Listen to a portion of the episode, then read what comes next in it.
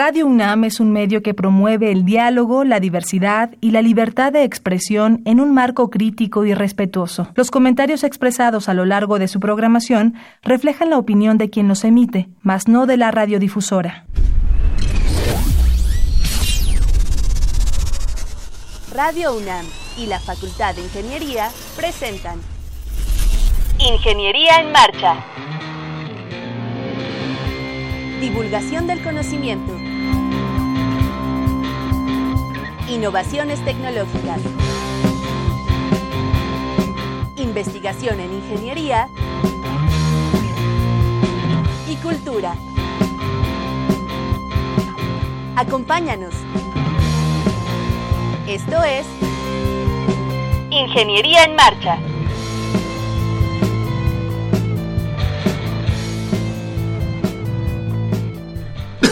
Amigos, muy buenas tardes. Con el gusto de siempre les saludamos en este martes especial 2 de octubre de 2018. Yo soy Ernesto Mendoza y con el gusto de siempre saludo a Rodrigo Sepúlveda. Rodrigo, ¿cómo te va?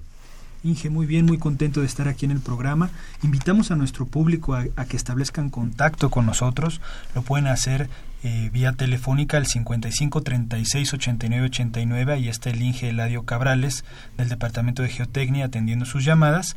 O vía Facebook. Eh, Sandra Corona está lista para registrar todos los comentarios que tengan en torno a este programa. Pueden descargar el programa y también los anteriores en la página que es www .enmarcha.unam.mx. Pues hoy se cumplen 50 años del trágico 2 de octubre de 1968. En la Plaza de las Tres Culturas en Tlatelolco se perpetró aquella matanza que marcó la memoria colectiva.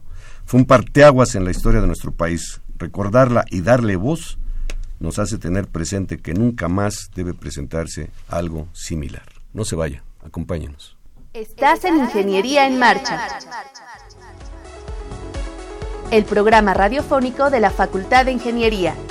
Si deseas escuchar el podcast del día de hoy y los de programas anteriores o descargar el manual de autoconstrucción, entra a nuestra página www.enmarcha.unam.mx. ¿Quieres saber cómo se avanza en la solución de problemas nacionales desde la academia? El Departamento de Investigación de Operaciones e Ingeniería Industrial del Posgrado en Ingeniería te invita al primer simposio internacional en investigación de operaciones e ingeniería industrial, la ingeniería y los grandes problemas nacionales, perspectivas desde las organizaciones y la academia, que se llevará a cabo los días 12 y 13 de noviembre en el auditorio Raúl J. Marsal del posgrado de Ingeniería. Mayores informes en el 56 22 32 81, extensión 137. Bien, tenemos en la línea al ingeniero Salvador Ruiz Villegas, ex profesor de la Facultad de Ingeniería y líder del movimiento estudiantil allí en la Facultad de Ingeniería. Salvador, buenas tardes, gracias por atender la llamada. Buenas tardes, Ernesto. Apenas te escuchamos, Salvador, hablamos un poquito más fuerte. buenas tardes. Perfecto. Oye, Salvador, platicamos antes de hacer el programa sobre pues tu punto de vista, las reflexiones que tienes al día de hoy, 50 años después, sobre el movimiento de 68. Yo comenté alguna vez aquí en los micrófonos, en aquel tiempo estaba yo en segundo año de la carrera, con 19 años, y te visualizaba como líder ahí, estando en el auditorio Javier Barrosierra. Pero han pasado 50 años, ¿cuáles son tus reflexiones acerca de este movimiento del 68? Eh, las he comentado en varias ocasiones y en principio digo que una cosa fue el movimiento y otra cosa fue el 2 de octubre. El 2 de octubre fue la respuesta infame, atroz, eh, cobarde del Estado a un movimiento que simplemente pedía, pues solo vimos un, un pliego petitorio que en estos tiempos se hubiera resuelto en 10 minutos. Eh, ese Estado, ese Estado afortunadamente, eh, no ha dejado de existir totalmente, pero sigue siendo un Estado que reprime no vamos lejos, lo de Yotzinapa. Eh, han pasado cuatro años y no se resuelve nada. El movimiento de 68, eh, yo hubiera querido que se celebrara con un gran debate sobre qué avances hemos tenido qué logros hemos tenido a partir de ese movimiento en cuanto a lo cultural, a cambio democrático que, se ha pospuesto durante tantos años. Eh, la conmemoración que se está dando eh, en estos momentos y eh, desde hace algunos meses, en lo particular a mí no me, no me gusta. Yo hubiera querido un gran debate para aclarar qué pasó ese 2 de octubre, quiénes son los culpables, ni perdón, ni olvido, ni castigo, pero justicia, justicia nada más. Han quedado impunes esos crímenes, no sabemos cómo fue, aunque tenemos idea, aunque tenemos idea. Eh, y también que ese debate hubiera servido para ver qué logros, qué logros hemos tenido a partir de ese movimiento, porque yo creo que se han magnificado. Eh, yo creo que los cambios se hubieran dado sin ese alto costo, simplemente porque eh, el mundo se estaba moviendo de una manera que no sospechaba ni los jóvenes ni el gobierno, en una comunicación intercultural que todo nos hubiera llegado por otros medios y no al, al alto costo que tuvimos que pagar en muertos, desaparecidos y presos. ¿El movimiento eh, trasladado a esta época tendría otro derrotero? ¿Cómo? ¿Tú piensas que el movimiento estudiantil, si lo trasladamos a esta época en donde las comunicaciones sociales pues, están a la, al alcance de un teclazo en el celular, tendría otro derrotero y otras Hubiera tenido otro derrotero, claro. Hubiera tenido otro derrotero porque lo que realmente pedíamos era muy simple. Aunque claro, mira, el marco en el que se da todo esto, no nos olvidemos, era eh, un ambiente internacional debido a la Guerra Fría muy tenso, luchas eh, por derechos civiles, revolucionarias, guerrillas, movimientos de liberación nacional, movimientos juveniles en muchas ciudades del mundo. Eh, pero en particular, aquí, en México, tiene un perfil, un perfil muy, muy mexicano, digamos, para poderlo entender. que no se nos olvide que las Olimpiadas de 1968 estaban a la vuelta de la esquina. Las pugnas por la sucesión presidencial fueron un factor. Eh, la provocación que hicieron, o sea, la provocación que hicieron, eh, no solamente se dio el 23 y el 30 de julio, sino que durante todo el movimiento hubo una provocación como alimentando, alimentando eh, la exaltación de, nosotros los estudiantes. Y era además una transición que estábamos teniendo de un México rural a un México urbano, de una sociedad cerrada a una sociedad abierta. Eh, eso se estaba gestando, se estaba dando a nivel no solamente de México, a nivel mundial se estaba gestando. Las protestas que se dieron ciertamente tuvieron este marco, pero además el marco internacional en el que la mayor parte de los jóvenes de aquel entonces eh, teníamos ciertas ideas de izquierdas con todos los sismos que tú eh, puedas imaginar. Eh, y esto, este ambiente mexicano, que era sumamente, pero sumamente controlador no teníamos ninguna posibilidad de hacer algo fuera de, los controles que ejercía el Estado mexicano y los gobiernos en turno. Entonces, en esos tiempos eh, no se hubiera dado. Pero quiero señalar otra cosa más, la, la indignación, porque fuimos los indignados de entonces. Los indignados, el primer indignado, Ernesto, fue el rector. Después del bazucazo, el primer indignado de, lo que estaba pasando y tuvimos oportunidad de platicar con él y nos dijo, esta es una provocación, tengan cuidado, es una verdadera provocación, no vayamos a caer en provocación. Tú estuviste seguramente en la marcha y la primera gran manifestación la encabeza él. Entonces todos esos ingredientes hacen que, que el movimiento de 68 tenga esa particularidad. Se da en este marco eh, nacional eh, en este marco internacional de la Guerra Fría y todos los contextos que ya, ya conocemos. Entonces, en este eh, momento eh, creo que se hubiera solucionado fácil. Pero ya me queda la duda con lo de Ayotzinapa. O sea, no es posible que después de cuatro años el problema de encontrar la verdad no haya sido uno de las prioridades del gobierno. Entonces se repite la historia. A 50 años estamos viendo cómo se tuerce la historia, cómo se engaña. Y ahora estoy viendo, por ejemplo, en los festejos que estamos celebrando el 2 de octubre y no los logros del 2 de octubre que si hubieran sido que hubieran sido discutidos en las universidades, en muchos medios, ¿qué logramos? ¿Qué consolidamos? Eh, la transición democrática que tiene eh, desde la reforma de Reyes Heroles de 77, que no logramos concretar nuestra democracia en este país. Eh, el país, en cuanto a seguridad, no tiene, no tiene nombre. Eh, si esas cosas las comparamos con lo que fue el movimiento de 68 de aquel entonces, eh, cómo se daban las cosas de manera soterrada, ahora con todos los medios de cualquier manera se siguen dando la represión, eh, las injusticias y los crímenes que existen ¿eh? y los muertos y desaparecidos y a pesar de los medios y las protestas de los eh, padres de los muchachos de Nocinapa no se ha podido hacer justicia. Es lamentable, honesto.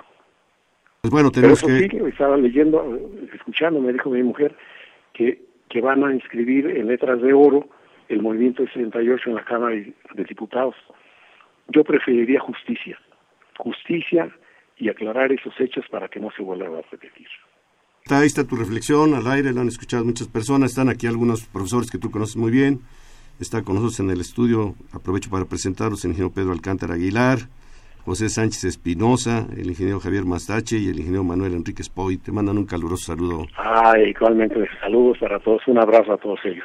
Saludos, Salvador. pues seguimos en comunicación, Salvador, este, tenemos por acá tu libro que cada vez que podemos lo leemos, Malcut, Memorias del no memorias, no historias de amor del 68. Así es. Un libro que a mí me gustó mucho y que te agradezco que me lo hayas obsequiado. Y bueno, pues estamos atentos a las reflexiones que nos has compartido el día de hoy. Muy bien. Pues muchísimas gracias. Un abrazo a ti y a todos los compañeros que están ahí. Salvador, enhorabuena. Gusto en saludarte. Gracias.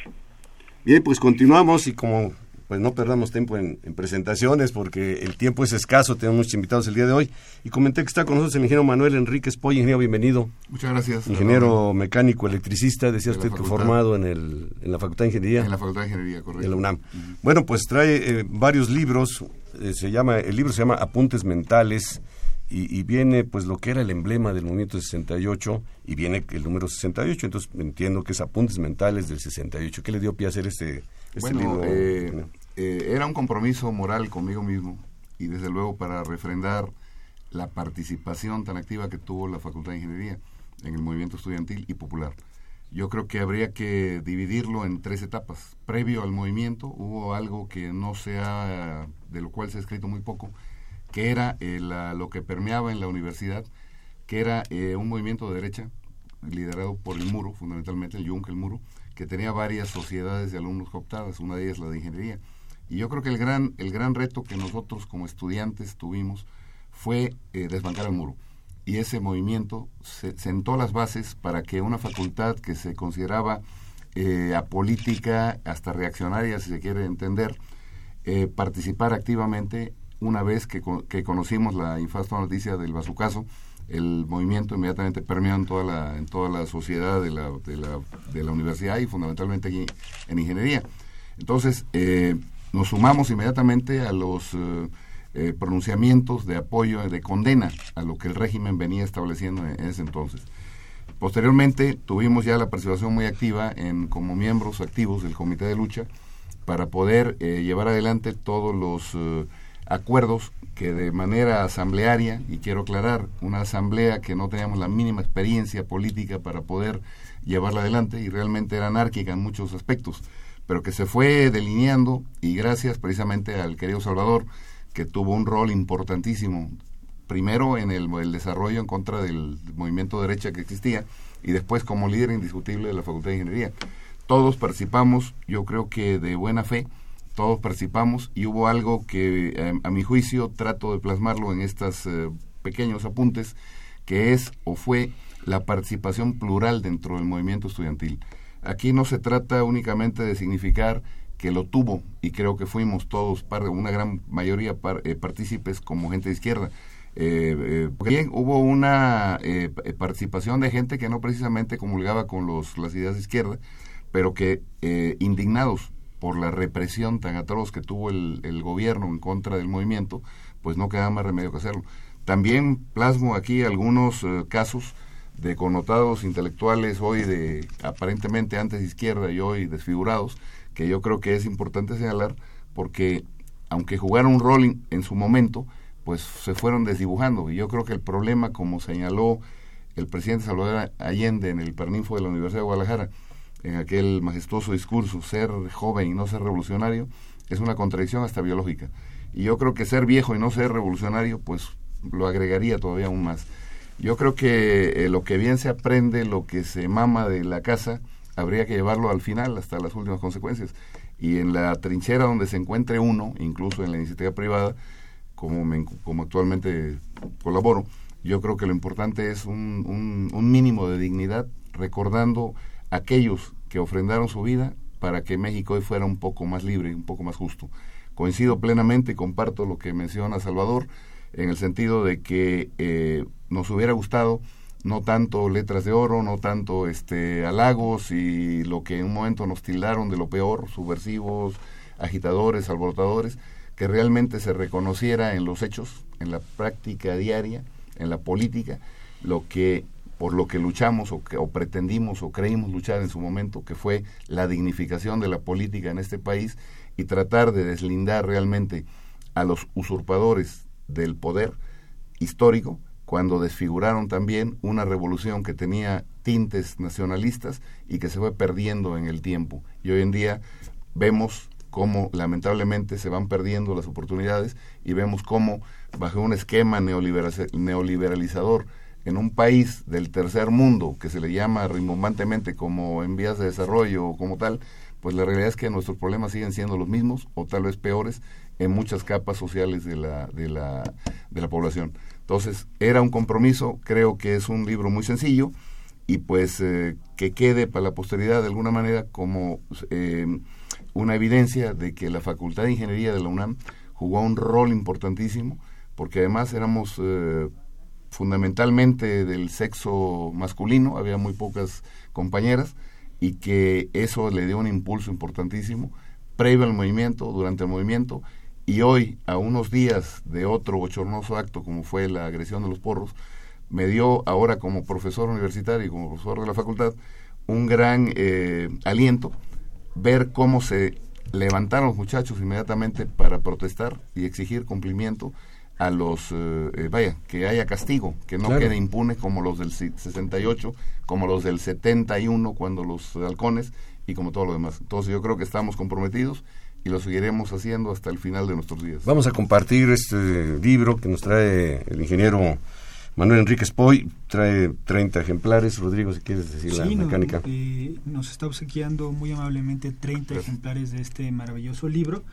Y yo creo que pues eh, sería importante que nuestros escuchas se comunicaran vía redes sociales con nosotros, nos, nos regalen una pequeña reflexión y un par de líneas y pues quien y que manifiesten que, desean el libro y con eso ya ya lo tendrían. Por vía de Facebook o al 55 36 89 89 que está ahí el ingeniero Eladio Cabrales atendiéndole y bueno pues van a poder acceder a este a este libro. Qué van a encontrar en el libro ingeniero Enríquez bueno yo creo que van a encontrar un poquito una especie de autobiografía a partir de la presencia en las aulas universitarias nuestra humilde participación en la política universitaria, eh, la actividad que se tuvo previa en lo deportivo, eh, que paradójicamente, como se señala aquí, la Facultad de Ingeniería formamos una porra, pero una porra para sanear el ambiente que permeaba lamentablemente por los porros tradicionales, sobre todo de las preparatorias. Y esa porra creo que cimentó las bases no solamente del saneamiento deportivo en los estadios, sino también la, participación el, la toma de conciencia junto con grupos, había el grupo progresista de ingeniería, Salvador participaba, y que eh, fueron gente que jugaron un rol importantísimo.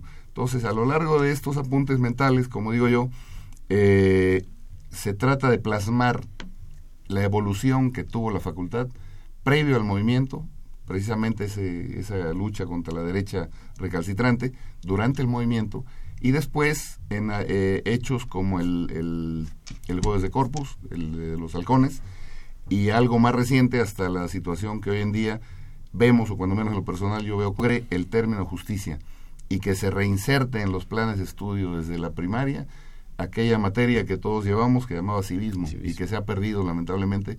¿Por qué? Porque esos usurpadores del poder los han ido eliminando y hoy en día vemos las consecuencias en una, un país destrozado literalmente cuando están permeando los grupos delincuenciales por una serie de factores que no se han atacado oportunamente. Entonces yo creo que esa es una humilde participación, eh, reitero, eh, porque poco o casi nada se ha escrito sobre ingeniería en ese contexto y yo creo que era justo señalarlo y cuando menos es una pequeña contribución. Muchas gracias, muchas gracias ingeniero Manuel Enrique Spoy por estar aquí en el estudio y también por el libro que comparte con nuestro auditorio.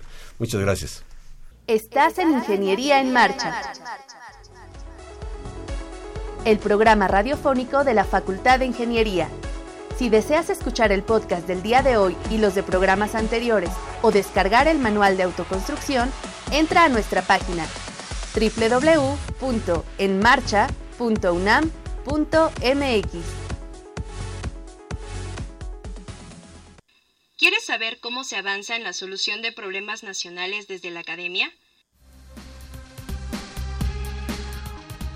El Departamento de Investigación de Operaciones e Ingeniería Industrial del Posgrado en Ingeniería te invita al primer simposio internacional en investigación de operaciones e ingeniería industrial, la ingeniería y los grandes problemas nacionales, perspectivas desde las organizaciones y la academia, que se llevará a cabo los días 12 y 13 de noviembre en el auditorio Raúl J. Marsal del posgrado de Ingeniería. Mayores informes en el 56 22 32 81, extensión 137.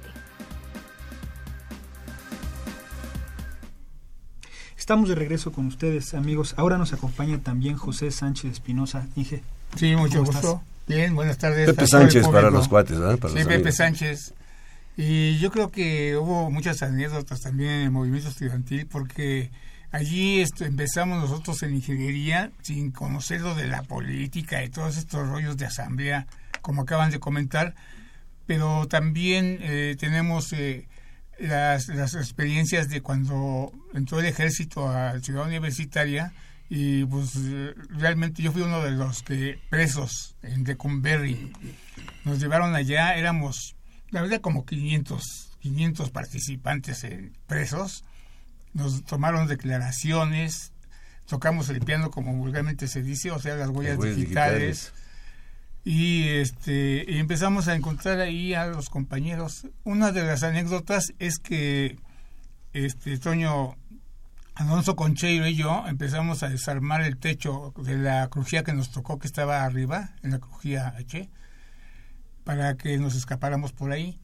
Pero empezó una lluvia fuertísima y todos empezaron a protestar. Éramos como 20 en la celda. Y dijeron, no, no, no, qué lluvia, qué escape ni qué nada. Y, ya cerramos.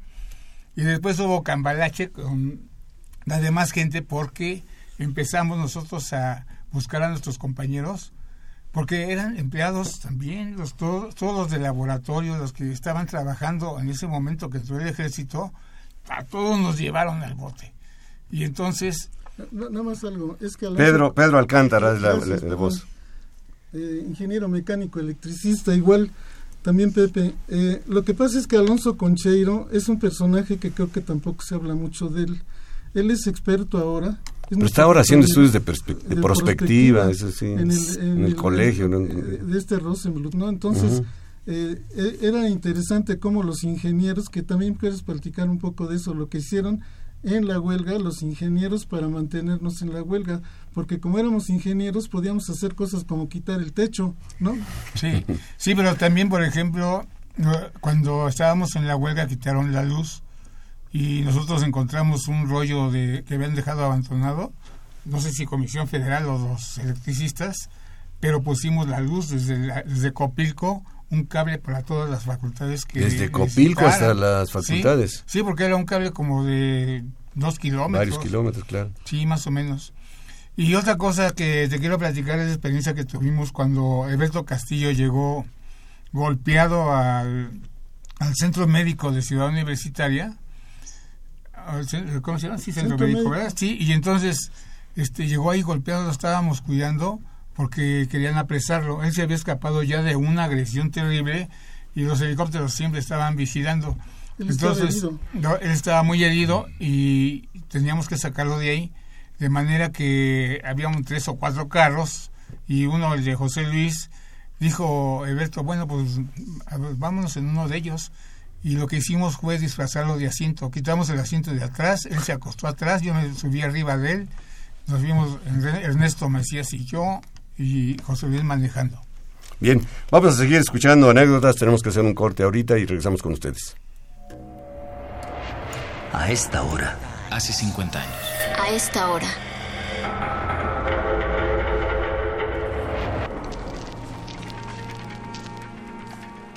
Antes del movimiento estudiantil, la política y el mundo me valían sorbete. Yo quería dinero. Marmaja para comprar lo que se me diera la gana. Y para que mi jefa dejara de partirse el lomo. Antes de todo esto vivía una película muda pero el sonido y el color llegaron cuando fui al clásico Pumas Politécnico. Entre la borregada había Joaquín, estudiante como yo, pero del poli. Sus ojos hablaban por sí solos. y cuando me di cuenta, ya íbamos de la mano. Él me habló de Marx, de Rosa Luxemburgo, de los poetas malditos.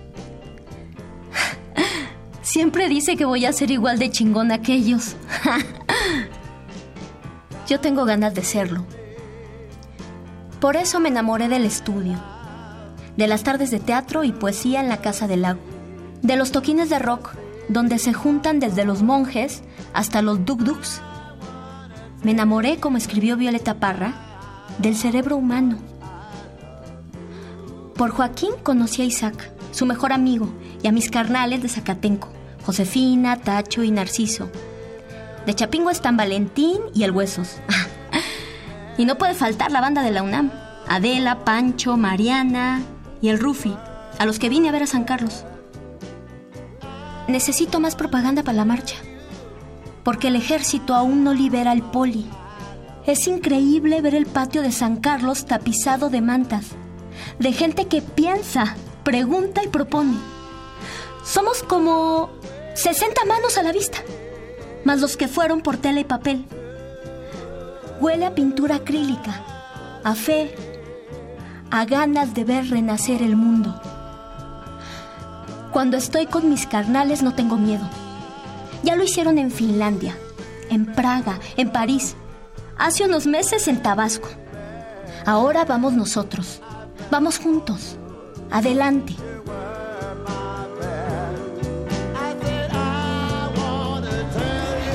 A esta hora, hace 50 años. A esta hora.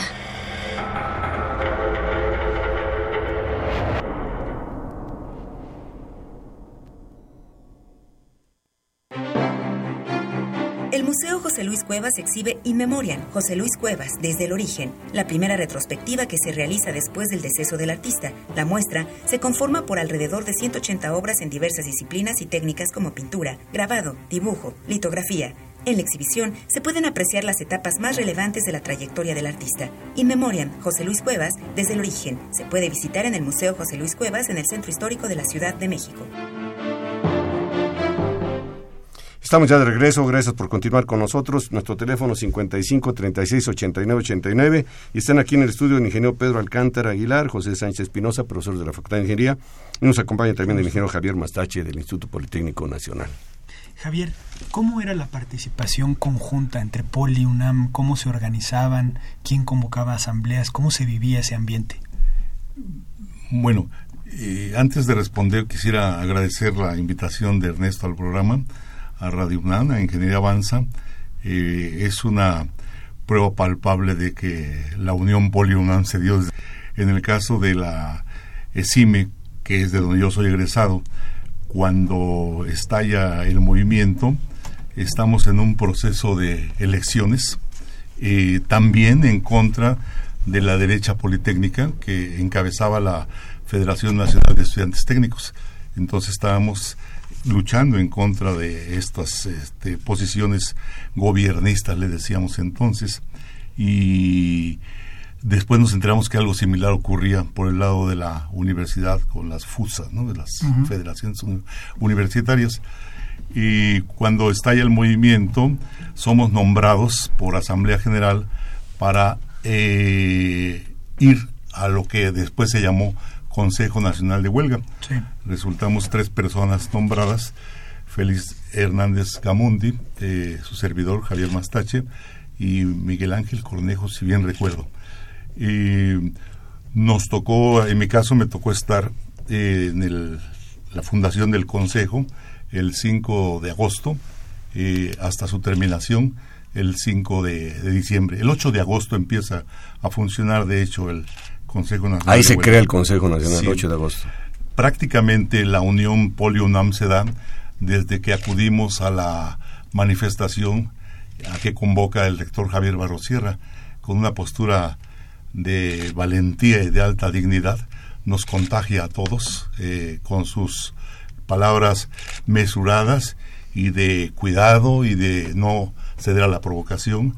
Cuando participamos en esa manifestación, nos alerta de las posibilidades de ser reprimidos por el ejército y los tanques que se apostaban en Félix Cuevas. Y eh, más bien llegamos hasta Félix Cuevas y regresamos nosotros junto con el rector a la universidad, porque había la amenaza de represión. A partir de esa manifestación se da una convivencia más sólida entre politécnicos y universitarios. Y el antecedente era que cada vez que existía un partido de fútbol americano, había peleas entre politécnicos y universitarios. Se acabó con eso, se acabó. Eh, en mi caso, por ejemplo, eh, el amor de mi vida, mi esposa, pues la conozco, universitaria, la conozco en el movimiento 68 y este a lo mejor es una de las historias de amor que narra Salvador Villegas es, este es una de las este, experiencias pródigas del movimiento para para mí eh, hemos durado todo este año en esa unión Boleonam exitosa. Y, y, bueno cómo era eh, el prejuicio que había de parte de los politécnicos era que la universidad era una institución de riquillos. Y cuando nosotros empezamos a entrar en contacto con nuestros compañeros universitarios, nos damos cuenta que no, que somos iguales, que tanto hay carencias del lado y que tanto hay alumnos con carro en, los, en nuestros estacionamientos como hay alumnos con auto en los estacionamientos de la UNAM y que hay este, hijos de obreros, hijos de campesinos, personas que vienen de los estados a estudiar porque no había ni los tecnológicos ni las universidades de entonces, de, ahora, ¿no? Entonces prácticamente la, la, universidad y el Politécnico centralizaban la educación superior. Es una gran experiencia esta coincidencia de politécnicos universitarios porque a partir de ahí se da la unión de los estudiantes de la Ibero, de los estudiantes de Chapingo, de pues todas las universidades que lograron converger en el movimiento 68. El Consejo Nacional de Huelga es para mí la mejor escuela de democracia que ha tenido México todo lo que hizo los representantes las llevábamos a discutir en el Consejo Nacional de Huelga, nos pasábamos decenas de horas discutiendo las medidas, cuando ya salía alguna decisión como directriz hacia la base, les decíamos a, a la colectividad estudiantil entonces, la gente entendía de qué se trataba y había una respuesta unánime para participar en esas movilizaciones. No había todos los adelantos científicos que ahora hay de internet, de, Facebook, todo, lo que ahora existe, pero había el brigadismo, había la comunicación de boca a boca y cuando el bazucazo logramos comunicarnos rápidamente entre todos y dar una respuesta muy sólida, muy unánime, la máxima expresión de desarrollo político eh, del movimiento 68 de la manifestación del 13 de septiembre, en donde después de haber sido condenados por el poder público con todos durante una hora del informe de gobierno de Gustavo Díaz Ordaz, con todos los epítetos que se puedan imaginar, eh, y critica que los estudiantes somos instrumentos del imperialismo comunista y de, una serie de eh, agitadores, este, y que no, no, no, no conocemos la realidad de México porque ni siquiera a los héroes mexicanos enarbolamos. En la manifestación del 13 de septiembre no aparece ningún héroe internacional y puros héroes mexicanos aparecen. Pancho Villa, Francisco este, Madero, Zapata, este, eh, etcétera.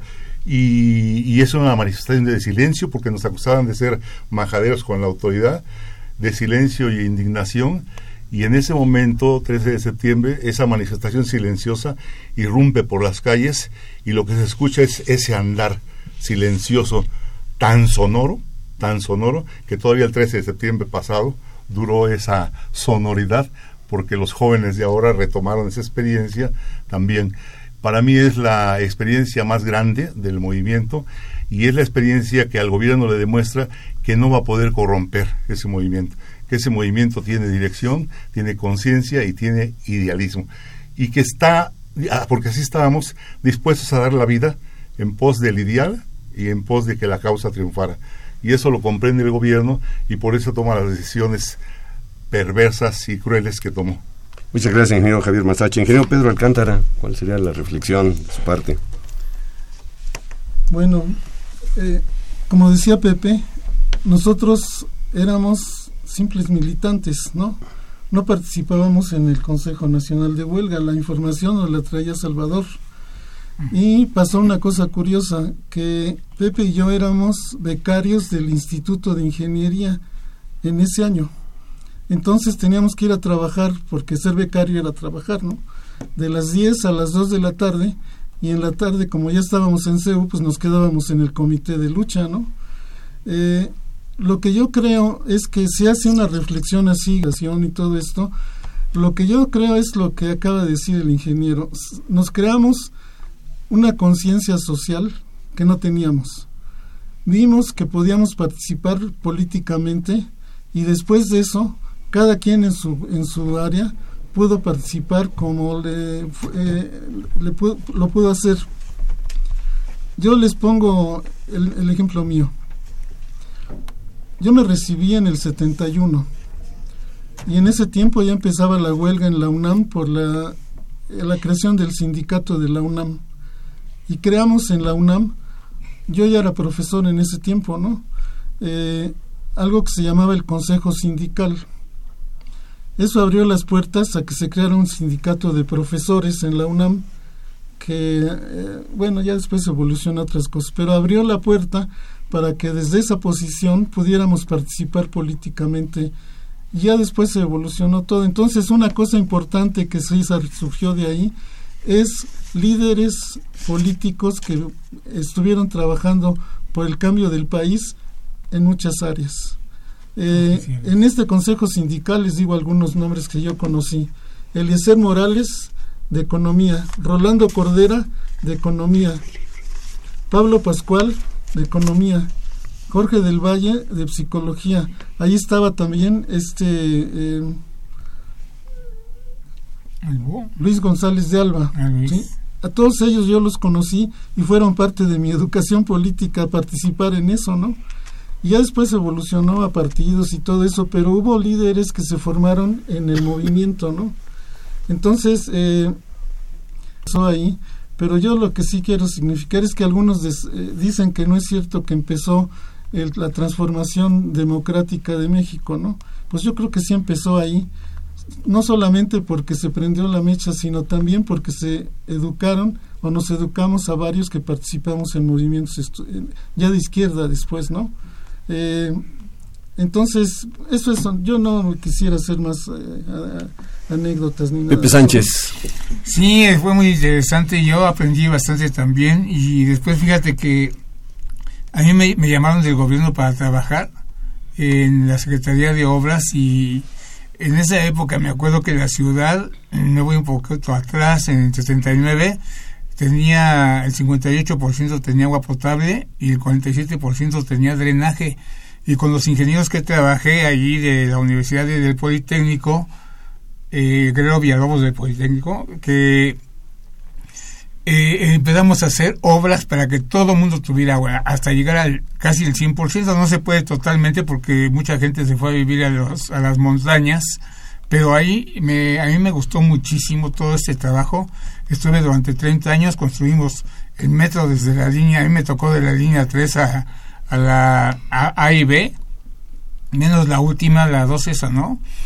Y muchas cosas, la central de abasto, todo el desarrollo de la ciudad, ya muchas, escuelas, 500 escuelas, la ingeniería ya. La ingeniería en sí y cómo este la educación se fue dando, pero después se fue minando porque estas nuevas este esos últimos presidentes la verdad le dieron al traste y yo creo que se pueden hacer muchas cosas más y que y un mensaje a todos los jóvenes que no dejen de luchar ya saben cómo debe ser la lucha organizada y que van a enfrentarse con estas eh, represiones que ojalá no les pasen como a nosotros nos pasó, que nos dejó todos turulatos. Gracias. Muy bien, pues muchas gracias a nuestros invitados, Pedro Alcántara Aguilar, José Sánchez Espinosa, profesores de la Facultad de Ingeniería, y especialmente el ingeniero Javier Mastachi del Instituto Politécnico Nacional. Muchas gracias por estar con nosotros.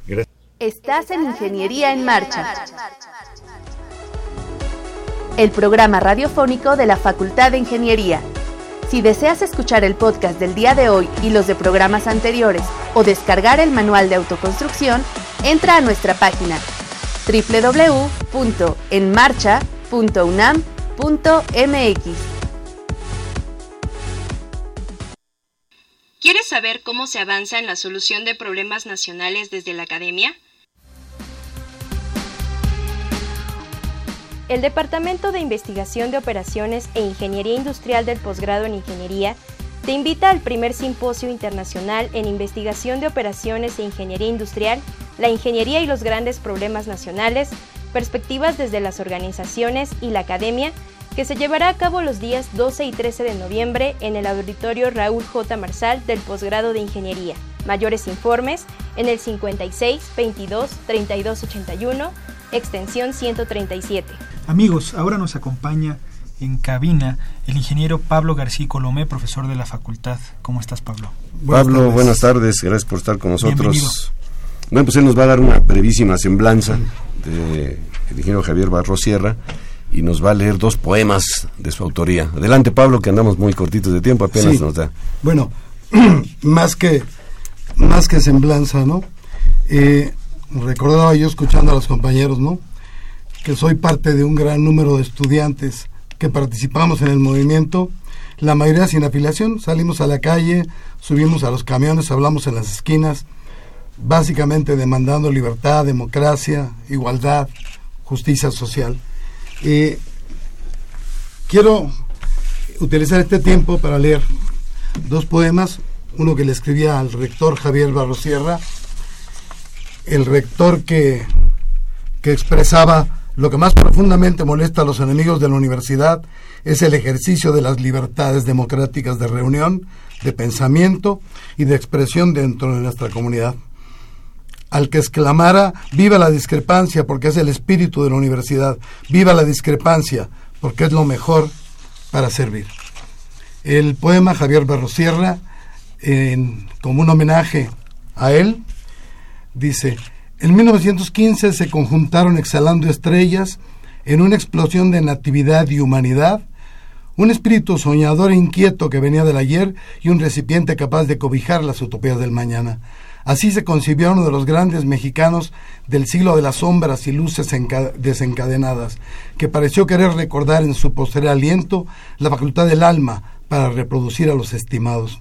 No fue Dios, poder evocador, ni entidad sobrenatural, Tan solo vistió digno las galas de la substancia humana, se dedicó a colectar afabilidad y sabiduría en su entorno y fue marcado por el decoro de quienes se vuelven fantásticos. Cuando fue necesaria la cohesión de su comunidad universitaria en torno a la paz, la justicia y el respeto a la discrepancia, se manifestó en toda la extensión de su principio vital y extendió su linaje convirtiéndolo en estandarte vivió como una entelequia destinada desde la eternidad a buscar la imprecedera consecuencia de la gloria y encontró una multitud de voces solidarias dispuestas a la inmolación de la carne por el resplandor del aliento futuro. En 1971, en una jornada melancólica, se desacoplaron configuración y afán de quien había trazado su crónica humana, lo que permitió a ese espíritu insumiso escurrirse a la historia y trascender al porvenir una esperanza de resurrección. Ahora, uno para, para los estudiantes eh, muertos el 2 de octubre de 1968.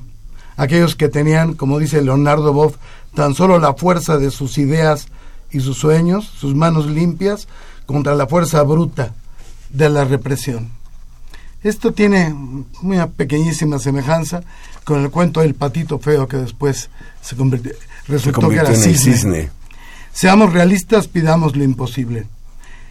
Llegaron diligentes y emotivamente agitados a su involuntaria cita con la expiación, convite sin recreación, muerte susurrada, secreta murmuración, en los vanos oscuros de las cómplices sombras, penumbras sin repercusión.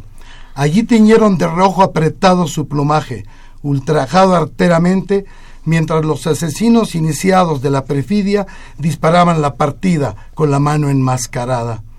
Dejaron la piel narrada en la plaza de Amapolas y su aliento se contuvo en apresurada disgregación hacia la evocación, que emprendió el vuelo en fugaz migración hacia la trascendencia. Novicia lucha de ideas que trazó la estela, huella intransigente, que se alojó amorosa en el corazón abierto del pueblo humillado por los siglos hartos de silencios mártires. Para rendir de rama su recuerdo, los hoy adultos ya no callan por miedo, claman muertas existencias y no se alían por inercia comprometida. La historia comenzó en los vientres abiertos, como veneros detonados de consecuencia inmortal, y nacieron vasijas áureas dispuestas al sacrificio, a dar cálido cobijo a espíritus irreverentes. Crecieron como espigas, diferentes al averío, extraños ánades, de extraña compostura. A muchos atemorizó su graznido separado y los estigmatizaron candidatos al olvido. Pero su lamento escurrió por calles y barrios, se deslizó furtivo en el alma de los justos. Su vocerío retumbó en la misericordia de todos y su valor asustó al imperio de la intolerancia. En un día ciago se conjuró la sentencia, inició la cacería de discernimientos, excitados salieron a la ronda los demonios y saciaron su apetito con sangre humana. De los cuerpos iluminados falleció la voz.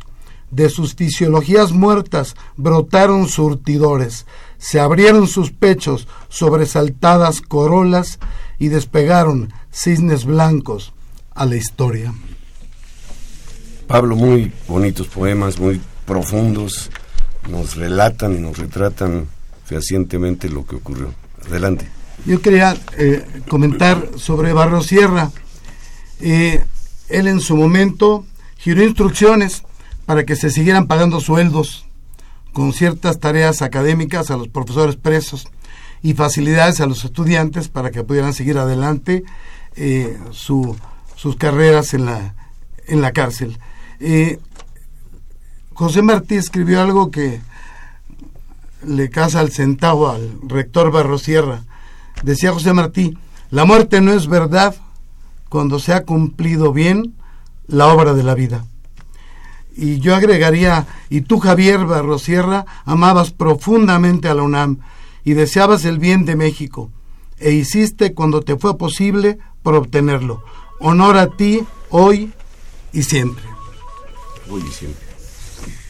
Eh, Pablo, ¿qué tendrías, pues, tú, tú viviste toda esa escena, toda esa emoción que, pasó hace 50 años. ¿Qué, ¿Qué tienes que decirle a los jóvenes de ahora, que ahora son tus estudiantes, que los ves en los pasillos, en la, en la misma ciudad universitaria que tuvo, que vivió esta época? Pues yo les aconsejaría a mis estudiantes, y de hecho siempre lo hago, que, que participen en todo lo participable, que griten todo lo gritable, ¿sí? y que no sean nunca espectadores, sino actores de, la, de los cambios y transformaciones de este país, porque a final de cuentas ellos, mis alumnos, que son los futuros ingenieros hacedores y de la de, la, de los destinos de la patria, pues son los encargados de, de diseñar en buena forma, en buena medida, el futuro. Y también siempre les digo que eh, nunca dejen de, de aprender, nunca dejen de estudiar, que siempre mantengan su espíritu de alumno, siempre dispuestos a aceptar la posibilidad de la ocurrencia. Siempre les digo así, acepten la posibilidad de la ocurrencia. Muy bien. Eh, tenemos, queremos agradecer las llamadas eh, y los que solicitaron libro ya lo tienen, de Jorge Espinosa, Eugenia Espejel, Agustín Narváez González, Gilberto Romero, Josefina Cruz, Jorge Morán Guzmán, Elena González Zamora, Raquel Vallejo, José Luis Esquivel, Germán JH, Cristian Urrutia, Livier Báez, eh, Jorge Sergio Morán Guzmán. Muchísimas gracias por sus llamadas. Muy bien, pues eh, realmente los, los poemas, Pablo, eh, te decía yo hace un momento, el auditorio reflejan eh, lo que ocurrió en aquella, en aquella época, reflejan la filosofía que tuvo el movimiento y el desenlace fatal del 2 de octubre, que ahora pues está, a lo mejor la palabra no es la adecuada, conmemorando, pero que nos mueve la reflexión y que no fue inútil. Comentábamos al principio del programa con Salvador Ruiz Villegas, ¿no? Es un par de aguas, un antes y un después. ¿Qué sigue? ¿Tienes planeado escribir?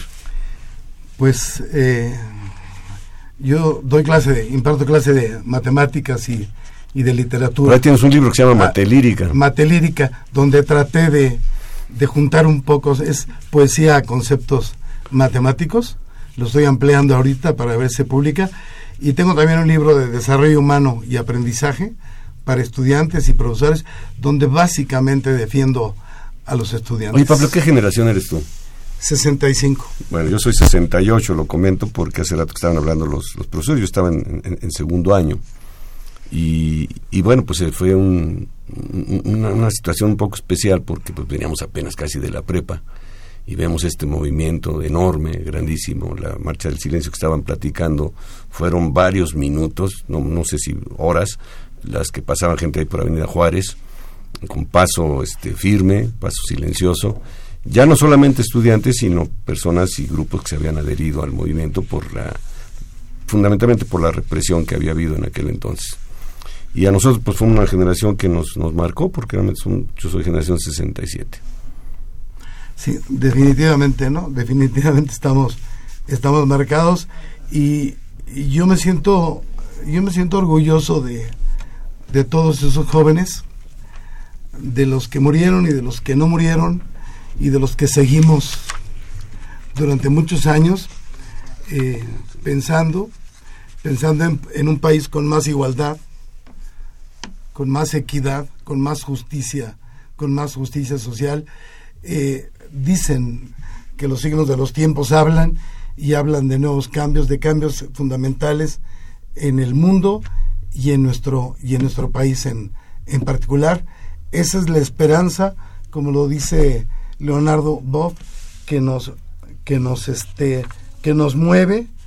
Eh, habla de la de que básicamente es eh, mantener fe, mantener la fe en que en que viviremos tiempos tiempos mejores y lógicamente también para los alumnos de ingeniería tiempos con con mucha creación, con mucha innovación y sobre todo con mucho espíritu libre y crítico. Cuestiones paradójicas que se dieron. Fíjate, yo estaba haciendo mi servicio militar.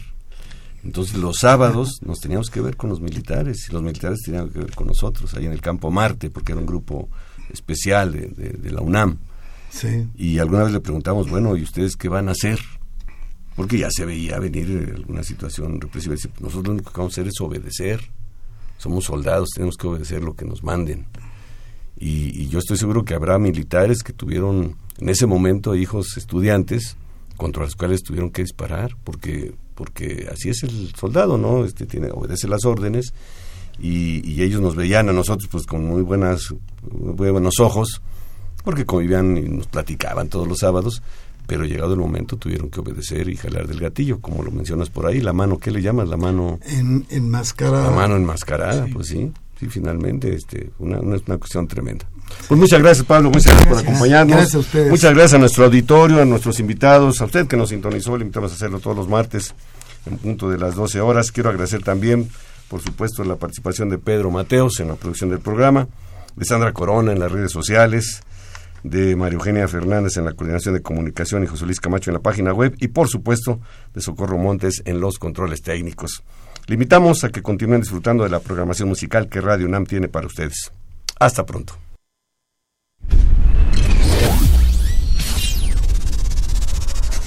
Radio UNAM y la Facultad de Ingeniería presentaron Ingeniería en Marcha.